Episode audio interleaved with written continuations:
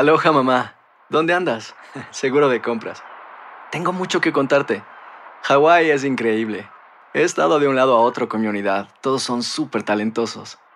Ya reparamos otro helicóptero Blackhawk y oficialmente formamos nuestro equipo de fútbol. Para la próxima te cuento cómo voy con el surf y me cuentas qué te pareció el podcast que te compartí, ¿ok? Te quiero mucho. Be All You Can Be, visitando goarmy.com diagonal español. Bienvenidos al podcast de Buenos Días América, la revista radial más completa para los hispanos. Política, salud, economía, tendencia y deporte son algunos de nuestros temas. Bienvenidos.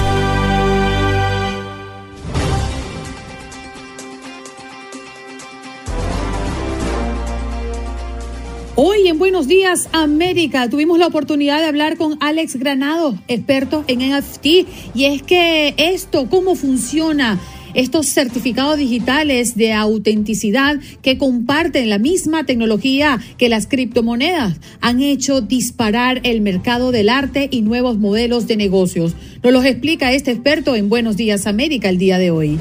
También tuvimos la oportunidad de hablar con el doctor Juan Rivera, corresponsal jefe de medicina de Univisión, a propósito de las novedades alrededor del COVID-19 y definitivamente y por qué están recomendando usar mascarillas N95. Y nuestro miércoles de inmigración también nos acompañó el día de hoy Jorge Rivera, abogado de inmigración. Hablamos de varios temas, pero definitivamente nos ocupa especial atención que a partir del pasado lunes la Corte de Inmigración anunció el aplazamiento de ciertas audiencias como medida para contener un poco el contagio. ¿Quiénes son los más afectados? Y por supuesto, el abogado responde a la pregunta del oyente y de todos los que llaman a nuestro número en cabina. En deportes, Tata nos acompañó el día de hoy hablando del caso de Djokovic, actualizándonos qué ocurre alrededor del número uno allá en Australia. Y el Tate Gómez también nos habló de la Liga Mexicana y esta jornada uno que no termina.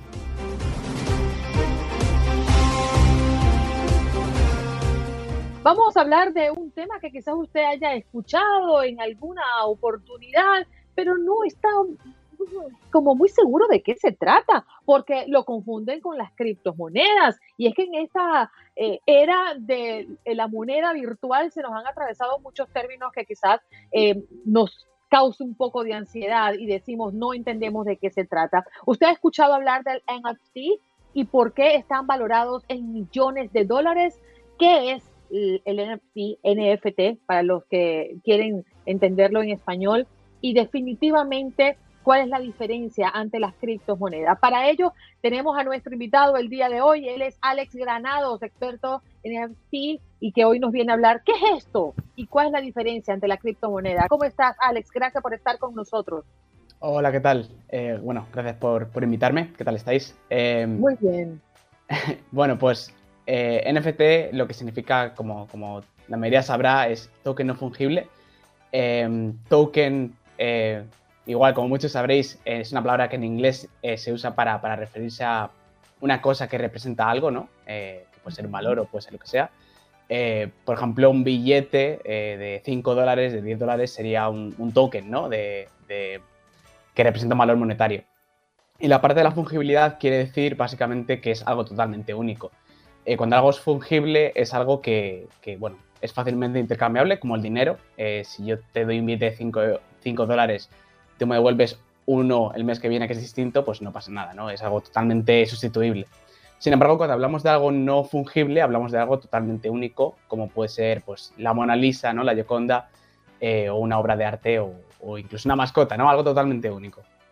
Entonces, eso es un poco lo que significa.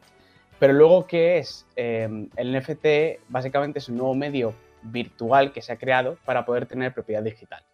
Em, básicamente es una revolución, déjame que te pregunte. Esto es una, revolución. Hola Alex, muy buenos, eh, bueno, buenas tardes. En, España, buenos días aún en, Estados Unidos. Eh, quería decirte, se ha convertido en una revolución esto del arte digital. Los que no entendemos y no nos dedicamos a, ello, tenemos eh, muchas preguntas interrogantes porque en realidad Eh, ¿Cuántos, sabes más o menos, cuántas personas hay en el mundo a día de hoy eh, dedicándose a esto?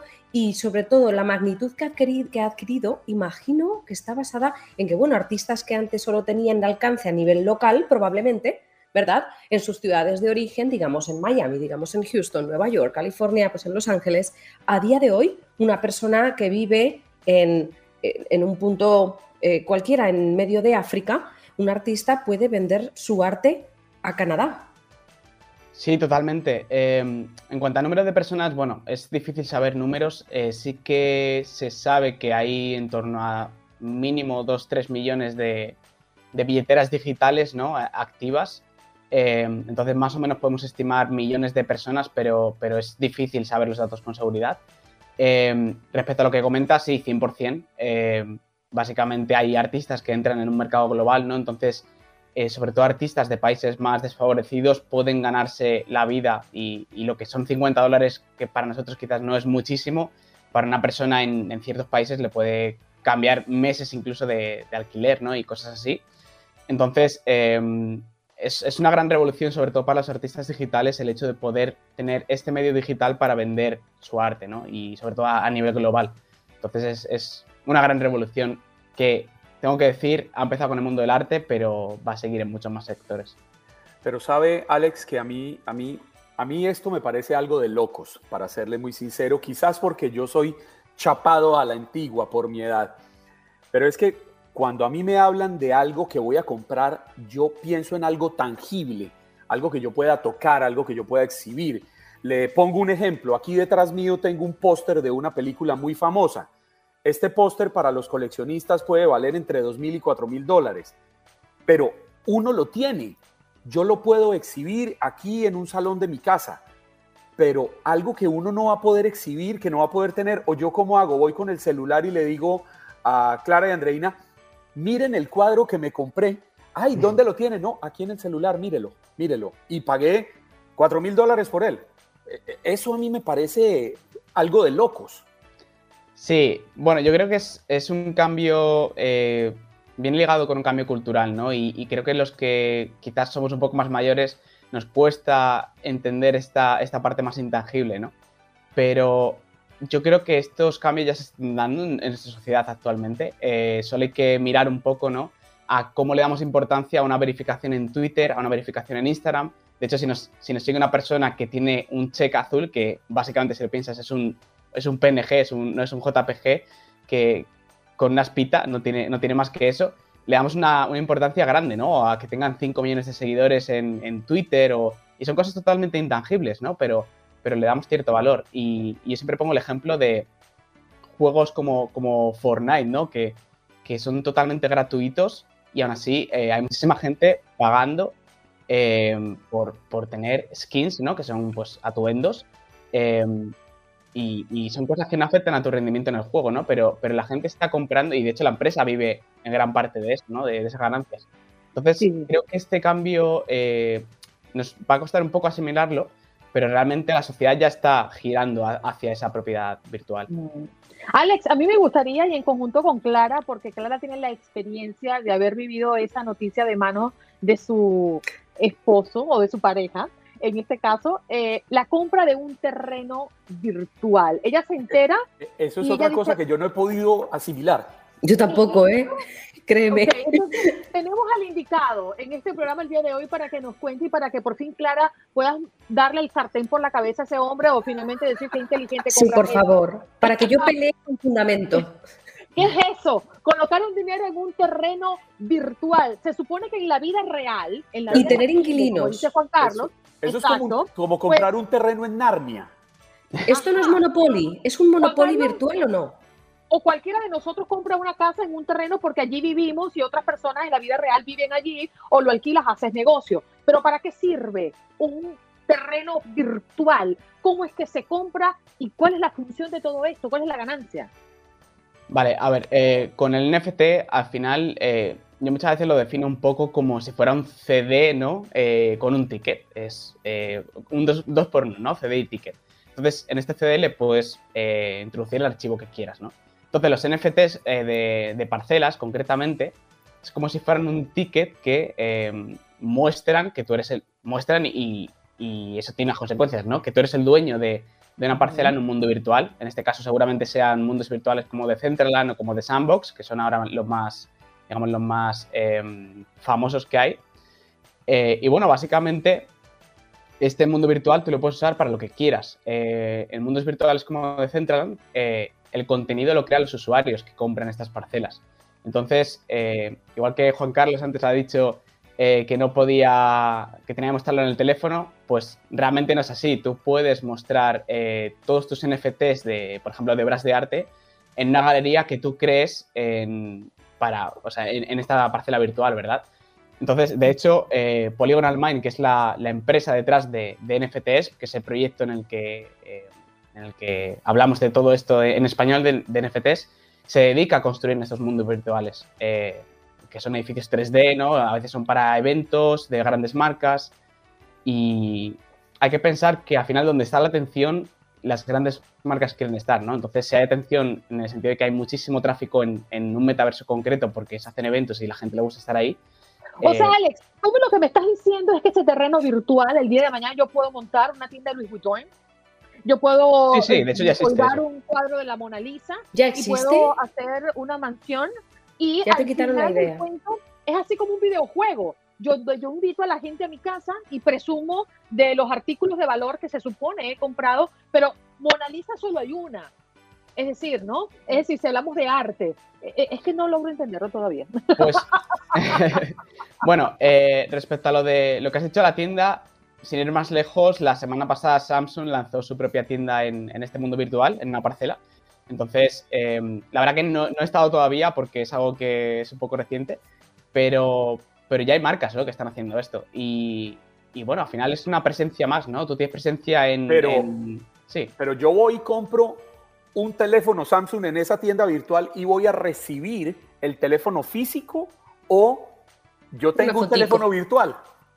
Bueno, te podrías, por ejemplo, a través de, ese, ¿no? de esa tienda, pues le pulsas al link y te lleva a la, plataforma de compra directamente en la página de Samsung. Claro, ahí, es donde iba. Eso es otra cosa. Eso es básicamente como modernicemos un poco el tema del e-commerce. Pero al final del camino, a mí me sigue sin caber en la cabeza, Alex, pero pues obviamente yo creo, yo creo que usted me entiende porque, porque debe estar acostumbrado a ver esta misma cara de asombro. Yo quiero comprar, en este momento llevo un par de meses con la idea de querer comprar un pequeño terreno con un poquito de dinero que tengo ahorrado. Pero pues es que yo tengo claro, yo quiero un terreno de dos acres, que tenga una casa vieja que yo pueda remodelar, al que yo pueda tomar mi carro e ir a visitarlo. Y yo pueda decirle, Alex, Andreina, Clara, vamos a, a mi casa. Pero es, repito, es un mundo de locos, me, parece increíble. Me suena como a démosle contentillo a los que no pueden tener, pero todo lo innovador al final termina siendo carísimo también, creo yo. Bueno, eh, yo creo que también el tema de la pandemia ha acelerado todo esto mucho, ¿no? En, el sentido de que hemos estado mucho tiempo en, en nuestras casas, ¿no? Y al final se ha pasado mucho más tiempo en el mundo virtual que en el mundo físico en el sentido de, relacionarte con gente, ¿no? Ya sea mediante Skype o cosas así, ¿no?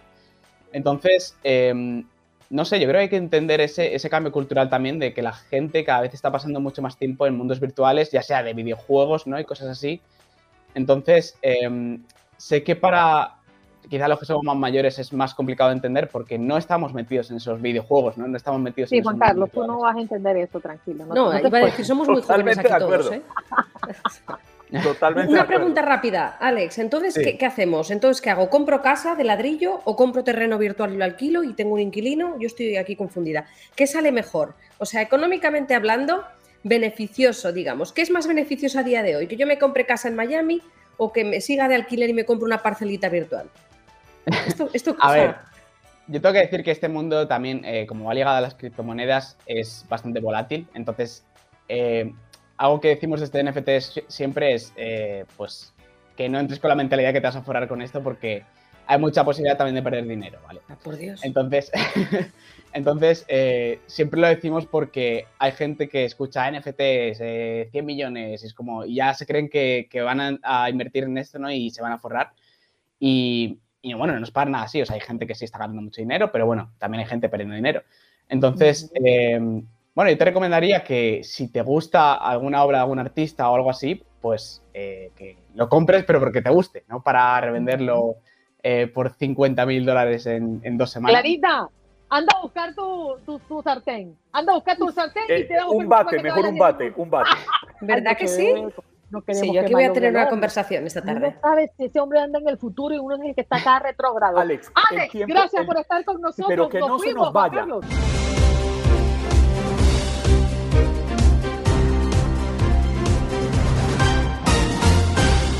Nos vamos de inmediato con el doctor Juan Rivera, corresponsal, jefe de medicina de Univisión. Doctor, feliz miércoles para usted. ¿Cómo se encuentra? Hola, ¿cómo están? Buenos días. Muy buenos días. Bueno, hoy, pues hablando de Omicron, ¿no? Para variar, y es que justamente estábamos leyendo entre los titulares esta mm, observación o esta, mejor dicho, recomendación de usar las mascarillas N95. ¿Bajo qué circunstancias, en qué momento y por qué hoy por hoy se está recomendando puntualmente el uso de estas mascarillas, doctor? Mira, yo creo que eh, primero que sabemos que las N95 siempre han protegido más que cualquier otro tipo de, máscara. Eh, eso eh, es lo primero. Segundo, sabemos que esta variante Omicron es más transmisible eh, que cualquier otra variante que hemos visto anteriormente. la N95 es una máscara que, que, se puede utilizar en situaciones, por ejemplo, en donde usted sabe que el riesgo es elevado.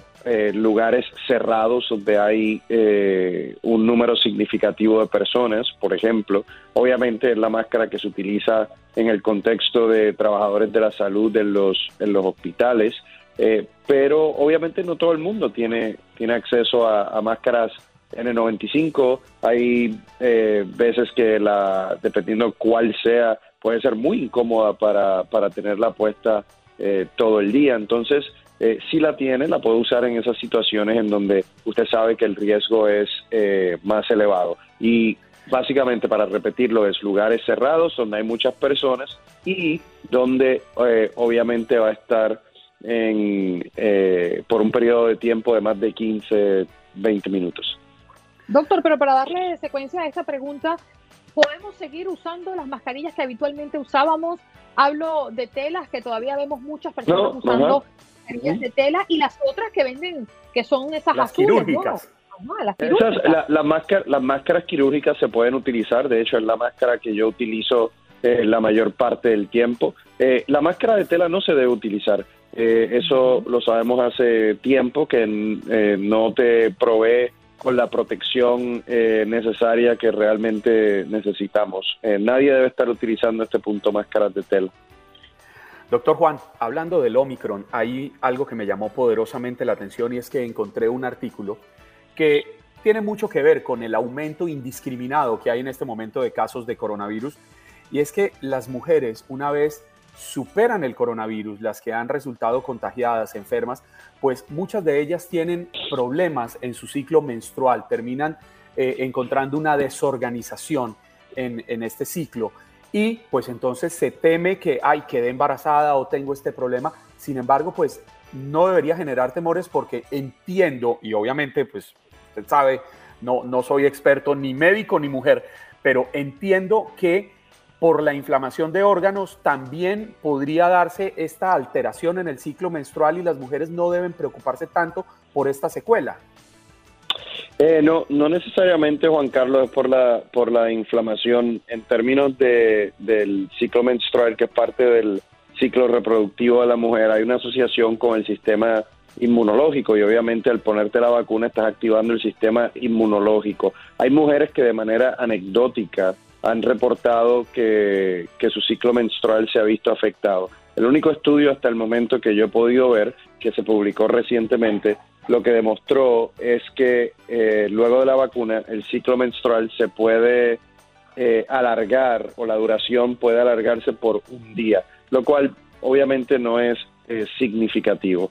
Eh, por lo tanto, la recomendación sigue siendo que, se pongan la vacuna y no se ha reportado más, más nada que sea, que sea serio, ¿no? O sea, que, deba de preocuparles.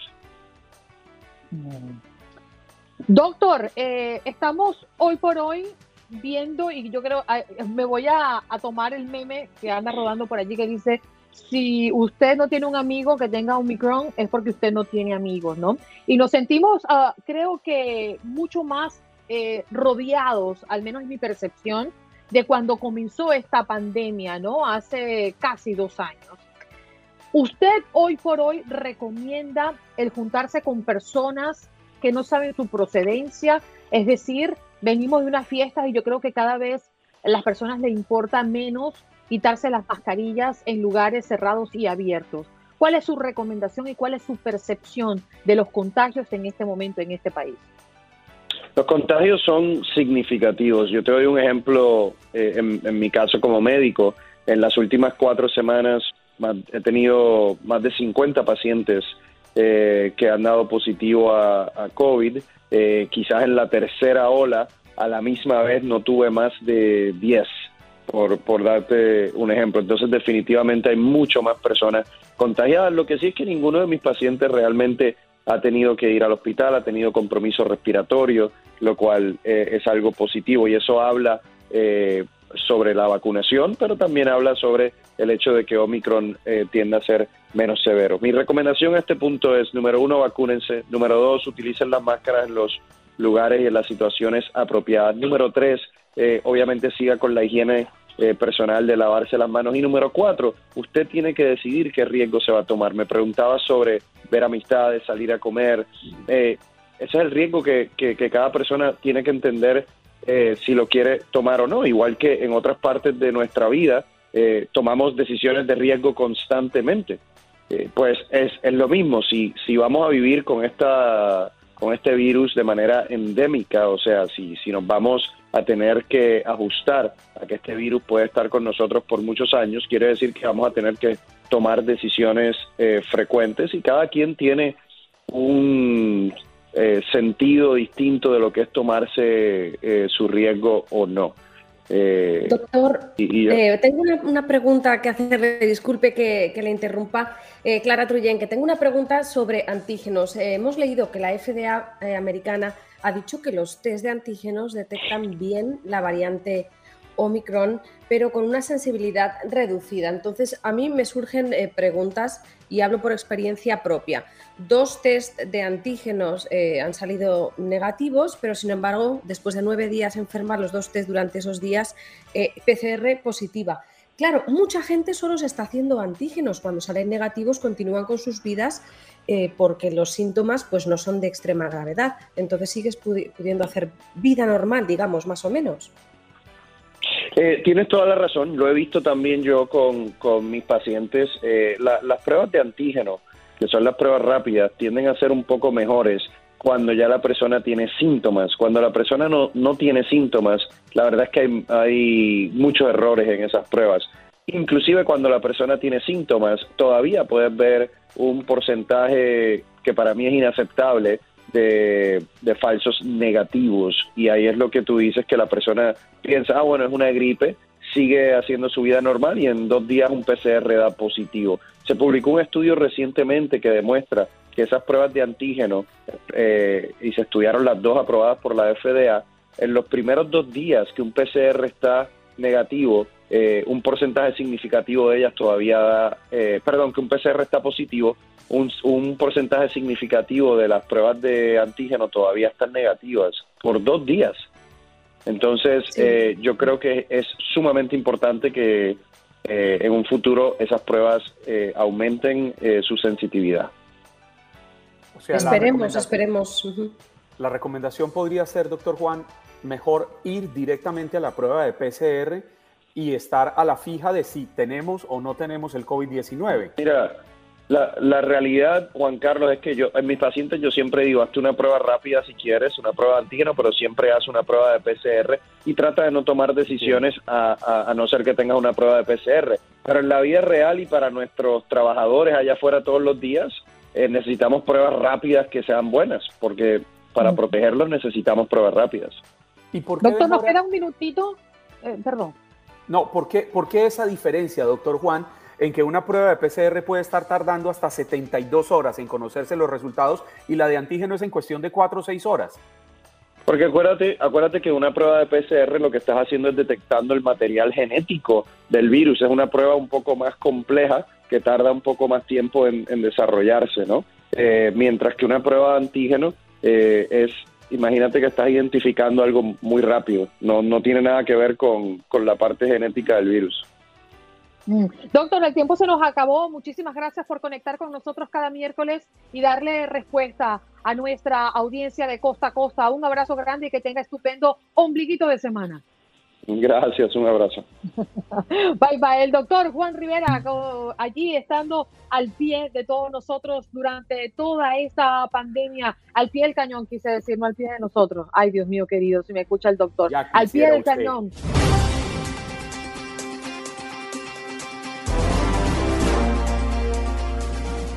Bueno, Jorge Rivera, abogado experto en inmigración, ya está con nosotros como cada miércoles. Gracias, abogado. Muy buenos días. No tenía la oportunidad de verlo. Espero que tenga un lindo año 2022. Igualmente, felicidades, Andreina. Eh, todo lo mejor para este 2022. Eh, Juan Carlos, y aquí estamos encantados de estar con todos ustedes. Y hace un equipo, el mejor equipo de las mañanas. sí, señor. Bueno, estamos dispuestos ya para mm, darle eh, marcha a este segmento que tanto aprecia nuestra audiencia. Y es que a partir del pasado lunes la Corte de Inmigración anunció, abogado, el aplazamiento de ciertas audiencias como medida para contener un poco el contagio. ¿Quiénes son los más afectados con esta situación? Claro, y no te mencioné a ti, ti muchas felicidades para ti también. Así que, eh, eh, bueno, comencemos hablando de, de, este tema que nos tiene sumamente preocupados, porque fíjate que han suspendido toda gran porcentaje de las audiencias, si tú tienes em, una, tú no estás detenido y no tienes abogado, entonces eh, te han subido tu entrevista y, esto preocupa porque estamos hablando de, posiblemente, posiblemente cientos de personas con sus audiencias suspendidas. Pero Jorge, ¿serán unos casos en particular, determinados casos o en el orden en el que vayan? Mira, hay, dos, hay que, que separarlas en dos grupos. ¿okay? Por, un, por un lado están los que no, no tienen abogado y no están detenidos. ¿okay? Y por otro mm. lado, están, que están detenidos, esos casos sí van a, van a proceder con audiencias telefónicas o, virtuales a de un sistema que se llama WebEx. ¿okay? Si estás detenido o si tienes abogado. Hay una, una, una ante también. Bien. Y si la persona no tiene abogado, está detenida, pero quiere proceder, puede llamar a la Corte de Inmigración y dile, yo quiero, quiero proceder y te mantienen en tu entrevista. Así que hay, que tener en cuenta.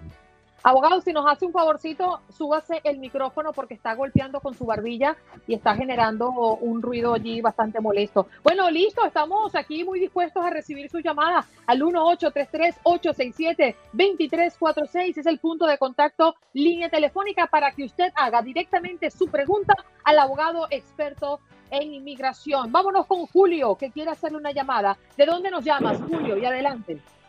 Ah, aló, buenos días. Primero, Andreina, yo estoy en contra que le den dinero a los ilegales aquí, eso de, aquí en, California, Gavin News. Estoy totalmente en contra y voy a buscar a Andreina para que aclare por qué le están dando dinero a los ilegales en el asunto de salud.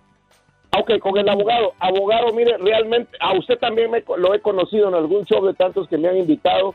Nos dimos una agarrada por esto que acabo de decir, que yo no estoy de acuerdo en la migración ilegal. Pero, abogado, ¿qué es la? Porque tengo algún, algún conocido que está en el, en el aire, fue eh, eh, víctima de tráfico humano por esos ah, ah, animales que trafican gente, que, prostituyen jóvenes y nadie dice nada, solo hablan de deportes, eh, farándula. Entonces, abogado, ¿qué es la visa T y cuál es el procedimiento y qué garantía hay para una víctima de tráfico humano que obtenga su visa T? Bueno, mira, garantías no, no tiene la visa T ni la visa visa U ni ningún visa, pero sí hay una, una base legal. ¿ok? La persona fue víctima de, del tráfico humano, no sé qué le hicieron. Eh, hay personas que los, los, ponen en las casas eh, de polleros, como les como le dice, y le piden eh, dinero a la familia, hay, mujeres que las prostituyen, las matan, las golpean, hay mucho abuso, mucho mal, maltrato en la frontera, los, los, coyotes, traficantes humanos. Si podemos documentar eh, una firma de que ella colaboró con, inmigración y, y, adelante, ella calificar. No es una cosa muy común, pero es muy importante precisamente por el punto que, que tú mencionas. Julio César, estás en el aire. ¿De dónde nos llamas y tu pregunta al abogado? Muy buenos días, les llamo desde Salt Lake City. Yo soy ciudadano americano. Eh, me gustaría arreglar a mi, a mi papá, en realidad es mi tutor, pero él lleva casado con mi madre 43 años. No tengo el mismo apellido que él, pero no sé si eso tenga alguna consecuencia para que yo lo pueda pedir a él. Sí, definitivamente. Cuando uno presenta documentos a inmigración, o sea, presentas la petición, tenemos que acompañarlo por una partida de nacimiento. Si es tu padre eh, de sangre, entonces eh, yo te voy a recomendar que, bueno, no es tu padre de sangre, es tu padrastro. Déjame aclarar ese punto. Sí, sí, sí, porque, o sea, de hecho no tenemos el mismo apellido, pero yo tengo en la actualidad, tengo 50 años y él tiene 43 tres años casado con mi madre. Ok, entonces si tú tienes 50 años, quiere decir que tenías 7 años cuando él se casó con tu mamá, ¿correcto? Sí. Ok, entonces tranquilo, no hay que cambiar ningún documento. Vamos a presentar una petición familiar a inmigración, se llama la I-130, y le vamos a adjuntar eh, tu parte de nacimiento con el nombre de tu madre y el acta de matrimonio de tu madre con tu padrastro, y tú tienes todo el derecho en el mundo de pedirlo como tu padre. Así que adelante, no tienen que adoptarte, nada. Son buenas noticias para ti. Allí está, buena noticia para, para Julio César. Ahora nos vamos con José. ¿De dónde nos llamas? Y tu pregunta, José.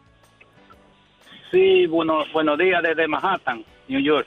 Adelante. Eh, una, una preguntita para el doctor. Doctor, yo, yo tuve un matrimonio y la mujer a la mujer la apretaron, le, dicen, le hicieron decir que el matrimonio era falso.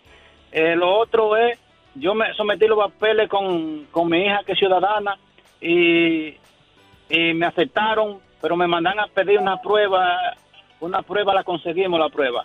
¿Qué usted cree? Si ellos están, si ellos están eh, procurando pruebas, es porque me la van a dar, ¿verdad que sí? La lo oigo por la radio. Sí, me parece interesantísima tu pregunta, porque Tú dices que apretaron, o sea, que la presionaron a que ella confesara, a tu primer, eh, tu señora ex esposa, no sé si es ahora, que era un matrimonio falso. El problema es que si hay un castigo por fraude matrimonial, entonces ellos no van a aprobar ninguna petición en el futuro. Esa es la ley. Ahora me extraña mucho que ellos estén pidiendo pruebas porque aparentemente están trabajando el caso yo que tú, con el conocimiento que, la, que la, el castigo por fraude matrimonial es de por vida y que ellos legalmente pudieran implementar ese castigo, pero seguir, les mandara todas las pruebas. Vamos a ver a dónde nos lleva esto, porque es posible que inmigración no se fije, cometa un error, eh, no lo tome en cuenta. Mil cosas pueden pasar. Todo depende del oficial, el factor humano eh, hay veces pensamos que deben de negar un caso y lo terminan aprobando. Así que tú dales todo lo que ellos te están pidiendo y ve hasta el final, pero ya conoces cómo está la situación legal, ¿ok? Las líneas están llenas y nos encanta que usted aproveche esta ocasión, esta conversación con el abogado experto en inmigración para darle respuestas a sus preguntas. Antonio también llama. ¿De dónde nos llamas, Antonio? Y adelante con tu pregunta. De Texas, de Houston, Texas. Buenos, buenos días, abogado. Tengo una pregunta para usted, mire. Este, mi hija metió la petición para nosotros, mi hija es ciudadana americana, la metí, metimos todo el documento, todo, ya se fue todo el paquete de migración, ya va para cuatro meses. Este, ahora con esto de la pandemia, ¿nos irá a afectar a nosotros este, la tardanza un poco más? ¿O migración lo va a tomar a discreción? ¿O qué es lo que vamos a, qué es lo que esperamos más adelante? Que mira, inmigración en estos momentos está más atrasado que nunca, pero si ya llevan cuatro meses, deberían de tener una respuesta este año, el próximo año a más tardar. Pero aquí viene la palabra crítica, la pregunta crítica. Eh, ustedes están dentro del país, eh, nos dijeron que estaban eh, no sé en qué parte de los Estados Unidos, pero ¿entraron legal o indocumentados? Ah, entramos legal. Buenísimo, buenísimo. Eso quiere decir que si tú aplicaste, aplicaron por la residencia completa, petición, residencia, permiso de trabajo, todo de una sola vez. Así que si llevan cuatro meses, así como están los tiempos de espera, yo anticipo que esa cita la tengan a finales del 2022 o en el 2023 a más tardar. Así que tú tranquilo que van por muy buen camino. Vamos a responder algunas preguntas del chat. Juan Carlos, ¿tienes alguna a la mano? Claro, Andreina. La primera que preguntó fue Nidia Orozco. Disculpe, hágame el favor, pregúntele al abogado cuánto tiempo dan para renovar la residencia y las personas. Yo tengo el dinero para poder volver a renovar la residencia. Yo no tengo el dinero para poder volver a renovar la residencia. Ok, eh, para renovar la residencia es un formulario que se llama la I-90. Ok, lo puedes hacer solo, lo puedes hacer con abogado, pero no hay una fecha límite para hacerlo. Y les doy el ejemplo, hay personas que llevan años con su tarjeta de residencia vencida y entonces, bueno, años después renuevan la residencia y no hay ningún problema. Así que lo importante, y también el Ultra Trip, si no tienes suficiente dinero para pagar la tarifa, hay una excepción financiera si puedes demostrar que tu ingreso es por debajo del nivel de pobreza. Así que esas son todas son, son opciones para ti. Por favor, no esperes para hacer la renovación porque puede haber una emergencia que necesites viajar y hay que tener esa tarjeta en mano.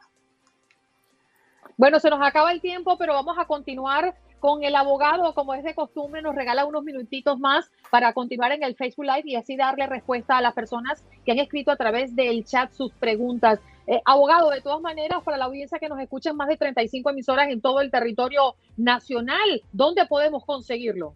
Sí, me pueden llamar al 305-443. Ay, perdón, le doy el teléfono nacional. estamos en y cantadito, y cantadito.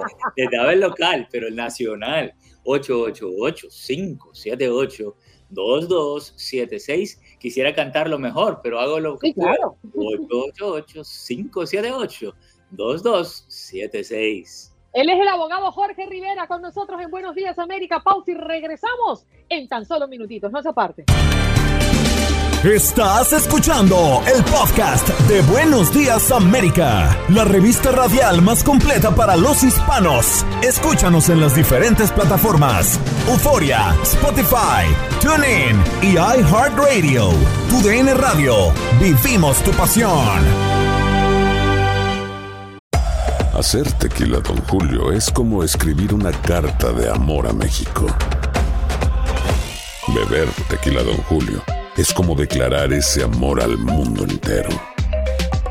Don Julio es el tequila de lujo original, hecho con la misma pasión que recorre las raíces de nuestro país. Porque si no es por amor, ¿para qué? Consume responsablemente. Don Julio Tequila, 40% alcohol por volumen, 2020. Importado por Diageo Americas, New York, New York. Como dicen los grandes, la liga se gana partido a partido. Partido a partido. En Buenos Días América, Contacto Deportivo.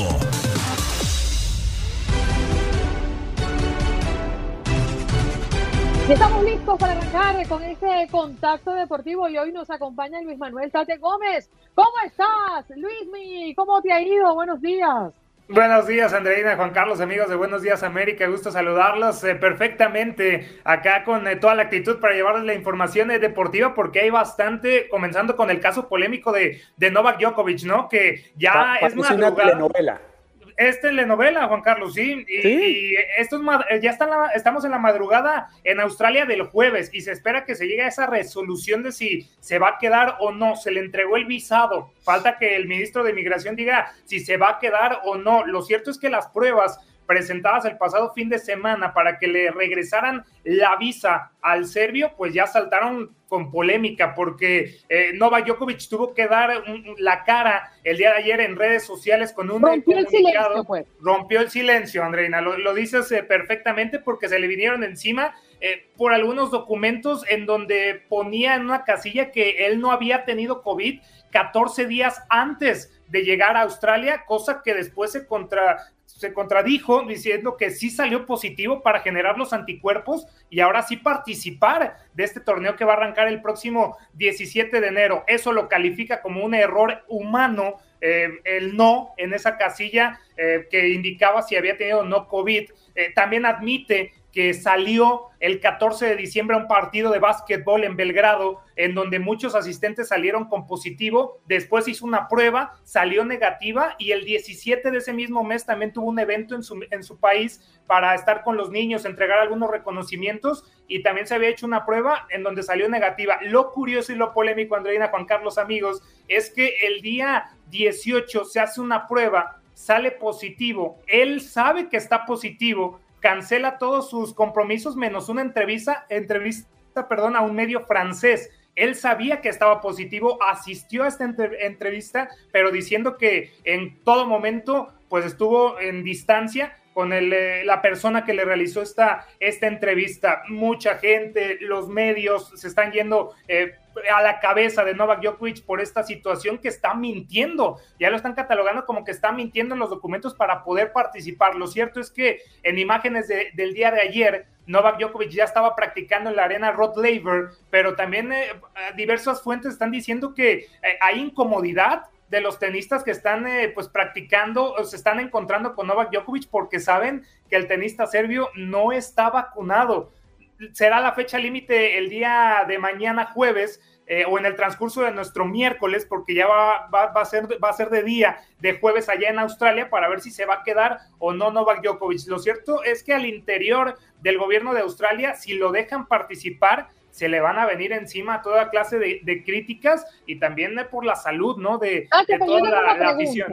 Sí, sí, sí, sí. ¿Cuál realmente es la mentira que se supone dijo Djokovic y por lo cual lo están cuestionando en este momento? Que no, que sí había dado, perdón, eh, que sí había dado positivo a COVID 14 días antes, de, antes de participar y viajar a Australia. Él había puesto que no en la casilla, ya en el momento de llegar a Australia, de que me lo encerraron en un hotel en Melbourne y que se hizo este, esta novela, como bien dijo Juan Carlos, que ya llegó a los rasgos ya políticos, es cuando Novak Djokovic dice, no, para que me den la extensión médica, pues saben que sí di positivo en los 14 días antes de venir acá, pero la cuestión es que en los papeles él había puesto que no, y en esta disculpa que pone en su Instagram la noche del día de ayer, él pone que fue un error humano el poner el no en esa casilla. Se imaginarán cómo se fueron o cómo están los comentarios en contra de, Novak Djokovic. Lo cierto es que la situación está, está muy caliente y, vendrá una sanción, eh, Juan Carlos, de Tenis Australia y de la misma ATP si mintió o no mintió en estos eh, documentos, porque la cuestión es que Novak Djokovic sabe que lo, lo pudo haber hecho y ahora para el beneficio de poder participar en Australia, pues ya cambió la versión. Pero es que, Tate, hay algo que es para mí completamente claro. El señor Djokovic, a quien admiro deportísticamente, como deportista, eh, que me parece que es fantástico, pues está dejando mucho que desear con su actuación. El tema del error humano nos saldría carísimo a cualquiera de nosotros. Pero más allá, el haber ido a dar la entrevista, el haber accedido a dar una entrevista estando positivo, es un acto de total irresponsabilidad. Máxime cuando no tiene la decencia, el respeto hacia el equipo periodístico en notificarle, estoy positivo, quieren venir a hacer la entrevista y es bajo la responsabilidad de ustedes. Es lo mínimo que espera. Cuando si yo estoy expuesto a un caso de COVID-19, solamente el hecho de estar expuesto me obliga a mí a notificarle a Univisión, a mis superiores inmediatos, el, caso, porque de lo contrario expongo a mis compañeros de trabajo. Y por esos actos de irresponsabilidad es que seguimos en esta pandemia, por negarnos a la vacuna, que es válido, pero en medio de negarnos a la vacuna, caer en esta tentación absurda de seguir nuestra vida normal dando positivos, esto ya no, esto ya no, ya no, ya no tiene nada que ver. ¿Cómo se trasladó el señor Djokovic a Australia? Por mucho que vaya en un avión privado, que vaya en un vuelo charter, que le valga decenas de miles de dólares, pues por mucho que lo haga, ese avión lleva a una mujer mínimo que lo atiende, mínimo un auxiliar de vuelo y mínimo un piloto. Tres personas que se contagian, que tienen familias. Sí. claro, por supuesto, Juan Carlos. Y esa cuestión, ¿no? De por qué no lo dijo antes. Si, si fue un error humano, Y si sí estaba positivo, ¿por qué entonces decirlo hasta la audiencia del pasado fin de semana cuando se estaba tomando la decisión de si le regresaban la visa o no? ¿Por qué no decirlo antes del viaje llegando a Australia para evitar todo este, este rollo y pues eh, ya hasta que alcanzó estos niveles eh, de polémica, ya es cuando Novak Djokovic decide romper este silencio a través de sus eh, redes sociales y solo queda esperar la resolución ya de la, del ministro de Migración de si se va a quedar o no ya muchos dicen que será este jueves cuando se decida eh, por fin si va a participar o no Novak Djokovic. Estaremos muy, muy al pendiente, Andreina, Juan Carlos, amigos de Buenos Días América, de si el serbio, número uno del mundo, campeón de las últimas dos ediciones, nueve títulos en Australia, buscando su título número 21 de Grand Slam para superar a Rafael Nadal y también a Roger Federer, se puede pues consagrar y poder competir en este, en este torneo, el primero grande de este año 2022. Y pues eh, esperemos eh, que Novak Djokovic eh, tenga un poco más de sentido común, porque a título personal sí se termina equivocando bastante en esta decisión y es lo que va a manchar un poco, ¿no? Esa polémica, esa conversación más adelante de quién es el mejor de todos los tiempos, si él, si Rafael Nadal, si Roger Federer, si Pete Sampras, si André Agassi, yo creo que ya con este tipo de acciones Novak Djokovic sí baja un poco de, esa, de ese Olimpo en donde está Rafael Nadal, Roger Federer y algunos grandes más del tenis mundial. Y su gran empeño también radica el empeño de Novak Djokovic de participar en este gran slam para superar los números de Rafael Nadal y de Roger Federer, que son los máximos ganadores de torneos Grand Slam.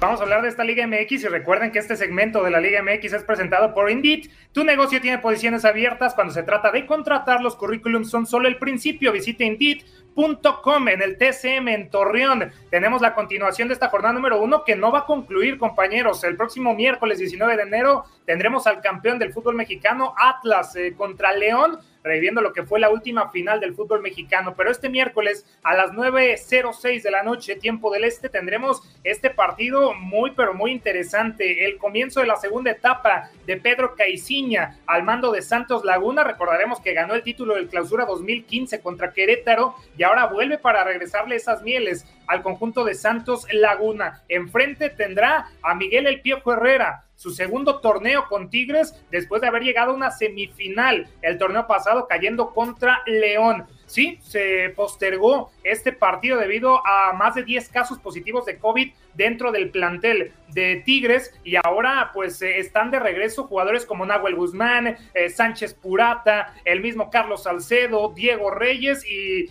las novedades de este once que va a presentar Miguel Herrera son los refuerzos. Va a estar el Stitch Angulo, el que fuera campeón el torneo pasado con los rojinegros del Atlas, va a iniciar en esa defensa junto con Salcedo y también con Diego Reyes. Y a más adelante se estará pues el hombre a quien debutó en las Águilas del América como Sebastián Córdoba, este jugador que salió de las Águilas después de no tener varios minutos y ahora quiere regresar en lo más alto pues con este conjunto de Tigres que buscará estar en una final del fútbol mexicano. Pero sí, comenzarán dos nuevas etapas, tanto con los laguneros y los felinos, y arrancará a las 9.06 de la noche, tiempo del este. Los favoritos, sin lugar a dudas, para llevarse el título este clausura 2022 eh, son los dirigidos por Miguel El Piojo Herrera. Veremos eh, qué termina sucediendo en el partido de esta noche, porque hemos tenido una jornada número uno, Andreina, compañeros, muy pero muy vibrante, comenzando el pasado jueves con la victoria 2 por 0 de Pachuca sobre Atlético San Luis el viernes, la victoria de Juárez 2 por 1 con, contra Necaxa, al igual que el empate de Puebla contra América en el show de Santiago Solari, ¿no? Que ya sabemos que tiene solamente un partido de suspensión, que lo estará pues cumpliendo en la, jornada número 3 porque América y Mazatlán no van a jugar esta jornada número 2 debido a que el crack en el estadio de los sinaloenses pues se encuentra en mantenimiento. Así que en la jornada 3 Santiago Solari va a pagar este partido de suspensión. el sábado pasado también lo más relevante, la victoria de Cruz Azul contra Tijuana 2 por 0 en lo que fue el debut de Charlie Rodríguez eh, con el cuadro de Juan Reynoso y también la victoria de Chivas 3 por 0 contra Mazatlán el pasado domingo con anotación de, de Torres, eh, de Saldívar y por supuesto del hombre que se queda y lo vimos en el festejo como Alexis Vega. Y pues también lo que sucedió este lunes eh, con la victoria 5 por 0 de Pumas contra Toluca. Lo más relevante de esta jornada número uno, Andreina, compañeros, la tabla general rápidamente es la jornada 1, pero Pumas se mantiene en el, liderato por esa diferencia de goles de 5 que le metió a Toluca y por debajo de ellos se encuentra Chivas que le metió 3 a Mazatlán. La información de la Liga MX y esta información fue presentada por Indeed. Si estás contratando, necesitas Indeed. Para aprender más, visita indeed.com. La actualidad del fútbol mexicano. Acotar solamente, Andreina, compañeros, que los rojinegros del Atlas, el campeón del fútbol mexicano, ya presentaron su primer refuerzo de cara a este clausura 2022. Eh, será Emanuel Aguilera, el, eh, el argentino procedente de las Águilas eh, del América, que llegó en el 2017, eh, conquistó un título de liga en la Apertura 2018, un título de Copa y un campeón de campeones. Viene a reforzar pues ese lugar que dejó el Stitch Angulo en la defensa de los campeones del fútbol mexicano y entonces veremos el andar del argentino con su nuevo equipo que será pues los zorros, la afición muy emocionada, estaban muy al pendiente qué iba a suceder con esa defensa con Nervo Santa María y sin el Stitch Angulo quién iba a quedar. Ahora sabemos que es el argentino procedente también de del América y antes cuando llegó al fútbol mexicano con los Cholos de Tijuana. La actualidad entonces del fútbol mexicano de la Liga MX, compañeros. Y es que no hay otro lugar donde se cante más fútbol que acá en tu Radio. Tate, gracias por estar con nosotros esta mañana. Cuídate mucho, ¿eh? Igualmente, fuerte abrazo. Feliz miércoles. Feliz miércoles, Tate Gómez Luna con nosotros en este contacto deportivo hablando de la Liga Mexicana y lo que se viene para el día de hoy, el Santos Laguna que recibe a los Tigres, allí todos los detalles, hasta revisión de posiciones de la tabla de posiciones cuando estamos apenas en la jornada 1. Esto sí es que tener cuentas claras de principio. ¡Chao, Tate! ¡Nos Saludos, buen día, bye. Allí está Caballero, César Procel. Bueno, por allí estaba leyendo el chat y decía que es el guapo de Texas. No sé. Buenos días, César. Sin canción, sin canción, bueno, ya ni modo. Ah, ah, ah. Qué chulo amanecí, qué chulo amanecí, qué bárbaro. Oye, qué guapo estoy, qué bárbaro. ¿Sabes qué? Chulo en México es guapo, es bonito, es bien parecido, pero en mi país chulo es aquel hombre que vive de la, del dinero de la mujer. Ah, bueno, pues entonces soy doble chulo. Doblemente, el doblemente chulo de Texas, ahí está, me gusta. Dejémoslo en triple chulo porque en Colombia también. Ah, bueno, el, triple, el triplemente chulo de Texas. Oye, orgullosamente parece, Juan Carlos. No, y triple, y triple bárbaro. Sí, claro, Tú, sabes que, tú sabes que cuando un mexicano se casa con una americana, el, el, tu score de crédito sube automáticamente 100 puntos.